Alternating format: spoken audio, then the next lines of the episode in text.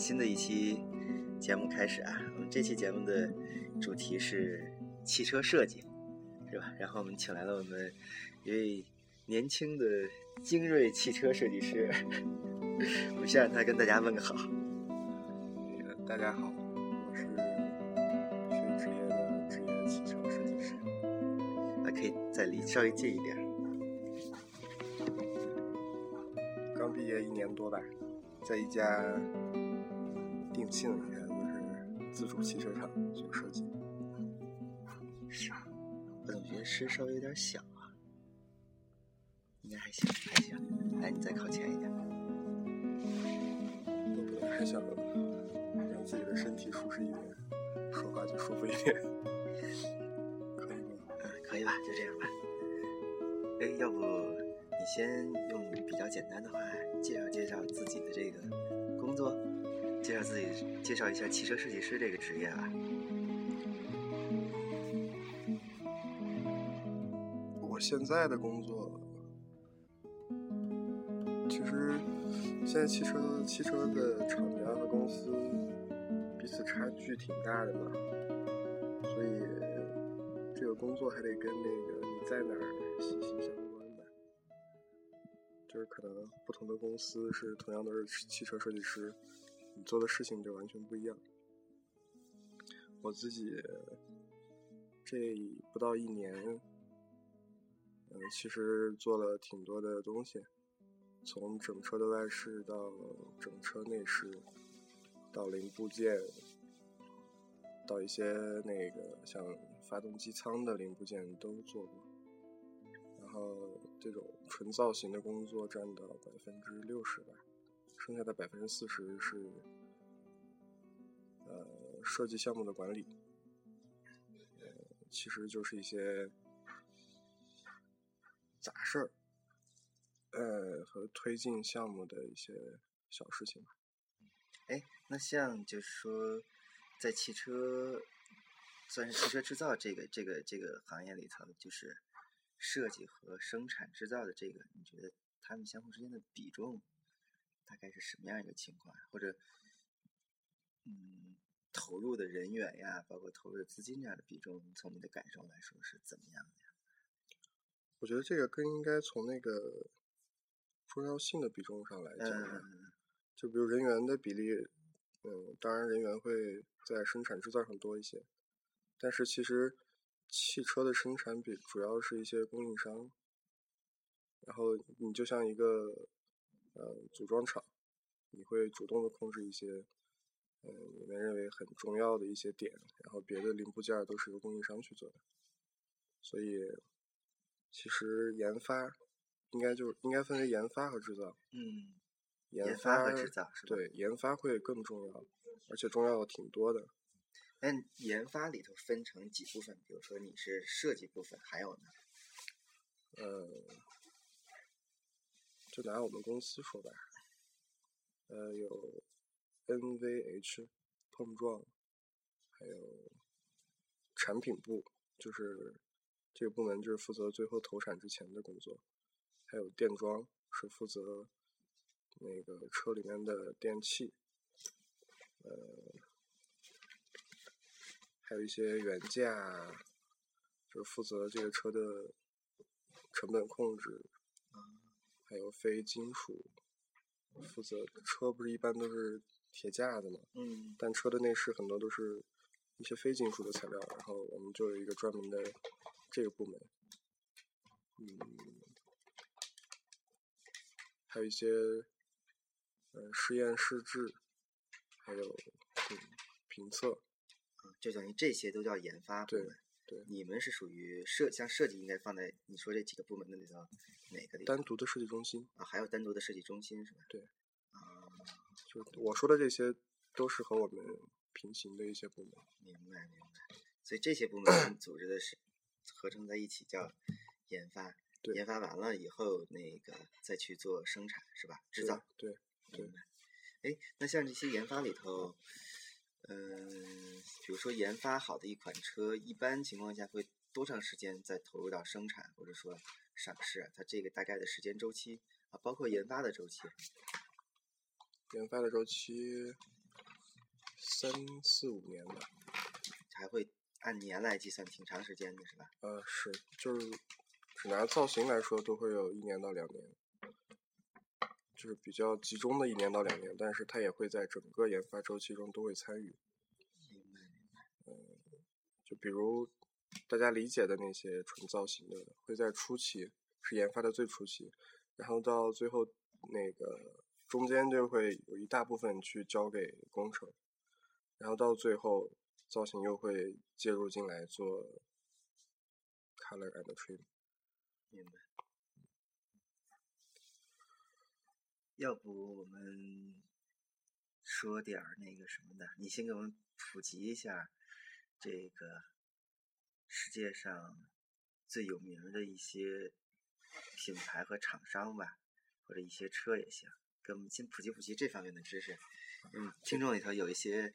这个我的女听众非常多，所以他们对这方面都是比较白痴的。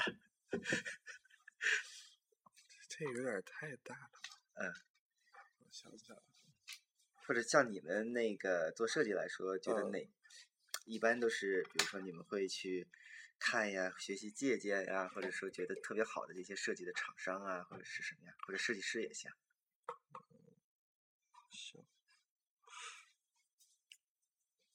呃，其实我们在意大利有一个设计中心嘛，然后这些我们其实都是在追赶和学习欧洲的欧洲的很多大厂，然后他们尤其在意大利旁边就有很多菲亚特呀，或者还有很甚至还有中国跟我们一块竞争的一些小工作室啊。就国内还会有一些小工作室，也不是说工作室吧，就是就像就像我们公司那样，比如江淮也会在我们那个附近，它也有一个同样的工作室，就啊，明白明白，就是也属于厂商的，嗯，因为中国在汽车设计方面的人才还是比较少，呃，然后又考虑到一些自主企业，它的职业竞争力比较低吧，不是竞争力，是吸引力。他们就不得已只能去国外吸引一些国外的人才。嗯，不知道大家对现代和起亚这两个品牌有什么理解？但是应该都能看到，呃，这两个这两个品牌从韩国走向世界，现在成为很。很火的两个品牌的原因，基本上都是纯靠造型设计。嗯，现在好像在中国不是特别火，是吧？就或者说还是因为北京那个北京的出租车全是现代的，或者觉得档次不是那么高啊？那是因为你你身处在北京吧？但是从呃，我之前看这些问题都是从车迷的角度。然后后来就，甚至从汽车市场啊各种角度来看，它其实做的很成功。现代是吧？对。啊。就是从造型上看，他们的进度都是，他们进步都是大跨步大跨步的。啊，还真没见过现代特别好的那些车，好像我脑子里就是伊兰特和索纳塔这两种车。呃，但是起亚好像还是见的他那个还挺多的。嗯。呃，估计因为是北京出租车全是现代的，所以大家都不好意思买现代的车。我估计是这样的。这些我们关注这些东西，所以就能看到很多。嗯。比如我上街，我不会看美女，我只看车。真的吗？对 呀。是不敢看美女吗？有人管吗？没有。呃，我就我刚才介绍自己的时候，说是非职业的职业设计师吧，我就怕。刘也问到我一些问题，我不敢回答，我先打一个伏笔。啊，没有没有，我们是随便聊的。嗯。所以你你你刚才说到那个，就是韩国的这样的品牌，他们其实是完全是通过设计，尤其是造型上的这种，慢慢的在市场上占领它的那个位置的，是吧？对。嗯，那你再介绍几个不同的这种品牌，比如说比较老的，说设计啊之类的都比较好的。呃。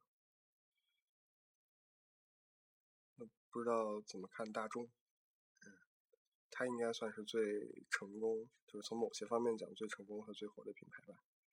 但是它的设计又特别有争议，呃，就是说俄罗斯套娃嘛，呃，把那个速腾压扁了是什么腾？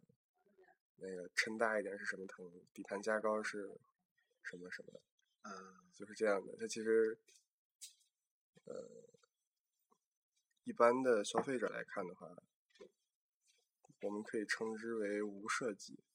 嗯，就他把他把那个汽车当成当成一件就我们平常说的手机这样的小产品去设计吧。呃，我说的可能不太准。就它其实也挺讲究，就是不是那么追求对花哨的外表之类的，更讲究一些实用性的。这可能跟感觉是跟德国人那个做事的风格，或者说他们那个，我我不知道汽车设计里头，它跟那个最早说的鲍豪斯啊这样的一些有什么样的关联，但至少那个鲍豪斯是和甲壳虫是同样是那样一个那样一个背景和年代下的，所以可能。会有类似的这样一些是吧？这样一些关联，可能这也是一个趋势吧。嗯，最早的时候，呃，大家说奥迪，就是说类似于套娃的一个策略。啊，就奥迪也也是这样的策略，争议很大。但是后来大众就把这个愈演愈烈。但现在去看奔驰和宝马这些，就是典型的这几个品牌，他们都在这么做。呃，但插入进来，我们公司呢又把这个这个方向，就是严格的不允许走这个方向的造型风格。啊，明白，就不是就它其实是一些细微的变化，是吧？对。嗯，这还真像你说的，特别像那个，比如说，嗯，但是现在的手机也是啊，但因为现在手机基本上你可以不用讲叫造型了，更多更多的也就是一些质感之类的。对。然后可能是五年前、十年前那个手机的那些造型，真的是他把那个手机，因为我之前做过跟手机相关的嘛，他把那手机分成几块，屏幕啊、键盘呀、轮廓呀什么这样的，然后就去做各种细微的调整变化，真的跟那个有有一点类似。那是不是也是因为，就是说现在车车型儿特别多的原因啊？你觉得，比如说跟你。还没有完全那个，就是比如说跟几年前比，是不是车型儿特别多了，所以导致这种细微的变化，更多的是这种细细微的变化，而不是那种特别大的完全新的研发，有这关系吗？嗯，我的想法是有第一个最重要的因素就是每个厂家都讲求一个品牌的家族化，就是品牌特征。呃，比如那个宝马的。猪鼻子，奥迪的大嘴，然后这种家族化又在不断的蔓延到各种细节的方向，就比如一条一根线条啊，一些呃特征啊，有的甚至在那个轮网的设计上也有家族化，这是最大的一个原因。然后区别就在于，呃，这个家族化的东西怎么去看待它。另一个另一个鲜明的特例就是福特，嗯，它没有那么强的一个图腾或者图形性质的东西去让你去辨别它，但是它每款车基本还都不太一样，明白？就它有一个主特征和一个主的，怎么来保持这样的一个平衡是吧？对，风格性的东西，这个你仔细去看它的每一款车的设计，还都挺都挺出彩的。而且不太一样，嗯，就可能，比如说几年前我们会提的叫叫 PI 嘛，就是 Product 产品的那个识别系统，就跟 VI 是类似的。那可能就是它到了一个极致以后，也要讨论一下这种统一性和那个灵活的变化这样的一些他们的一些平衡。好好，我们那个我们的饺子做好了，我们先吃饺子。大家先听一段音乐，好吧？我们一会儿回来。